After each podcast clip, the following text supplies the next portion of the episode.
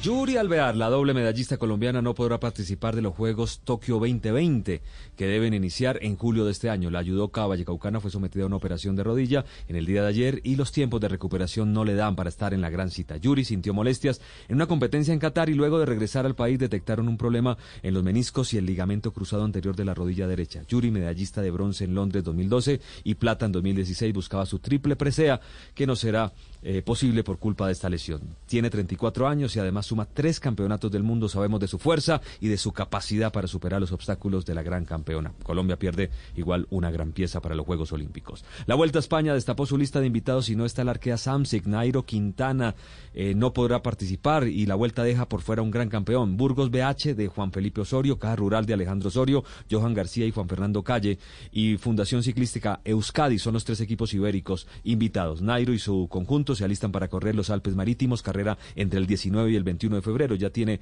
equipo, lo lidera el boyacense, Amauti Capiot, Miguel Flores también colombiano, Eli Gesber, Romain Jardí, Lucas Opsian y Diego Rosa, el italiano, hacen parte de su conjunto. Bueno, una buena noticia.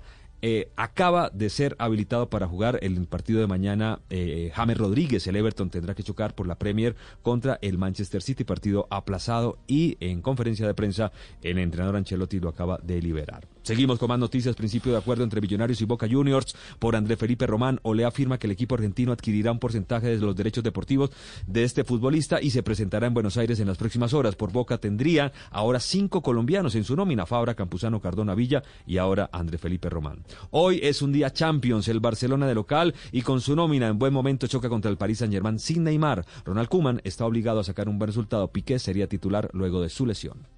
Bueno, primero tenemos eh, muchísima ilusión afrontar los partidos de Champions League, que ya hace tiempo sabemos que es una eliminatoria durísima porque eh, París sencillamente tiene un muy buen equipo, un equipo fuerte y yo creo que es una eliminatoria muy interesante.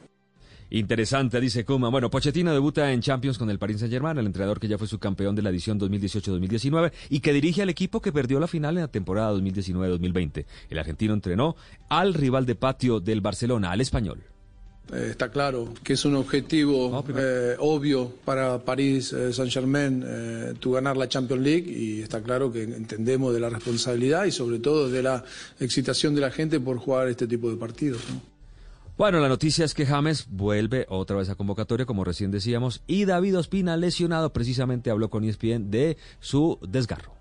Afortunadamente, digámoslo de esa manera, eh, no fue tan grave. Eh, en estos momentos tengo una molestia en el aductor grado 1. Esperamos que en las próximas dos semanas ya desaparezca este, este inconveniente y ya podamos retomar de nuevo los entrenamientos con el, con el Napoli. Dos semanas entonces, dice el mismo David. Nos vamos al fútbol colombiano. Arranca la fecha 7, 6 de la tarde, Patriota Boyacante, Alianza Petrolera. Y a las 8, 11 Caldas contra Atlético Nacional. El equipo antioqueño vuelve a competencia luego de descansar en la fecha anterior. El verde suma 10 puntos y es sexto. Alexandre Guimaraes. Eh, necesitamos dar un pequeño respiro a todo el plantel, cargarlos bien, cargar bien las pilas. Vinieron bien después del reposo, porque prácticamente es la última semana larga que vamos a tener, porque a partir del martes empezamos con, con el maratón de partidos domingo, miércoles, martes, sábado, qué sé yo. Eh, y así va a ser durante todo el mes de febrero y marzo. Por lo tanto, eh, nos sirvió mucho. Noticia en el fútbol colombiano, Jason Lucumí muy cerca de regresar a la América de Cali. Y gran historia con el ruso Aslan Karasev, que con 27 años y con un ranking de 114 logró meterse a la semifinal del Abierto de Australia. En su primera participación en un Grand Slam alcanza la ronda de los mejores cuatro, algo que nunca había pasado desde que entró la era abierta en 1968. Derrotó a Víctor Dimitrov y desde, como les decíamos, desde esta época nadie venido de la quali había llegado tan alto. Con los puntos se meterá entre los 100 mejores por primera vez en el ranking ATP. Aslan es el semifinalista con peón ranking desde la semifinal de 2001, cuando Goran Ivanisevic disputó Wimbledon por una invitación cuando estaba preclasificado 125. Ivanisevic ganó en la catedral. Lo hará Karasev.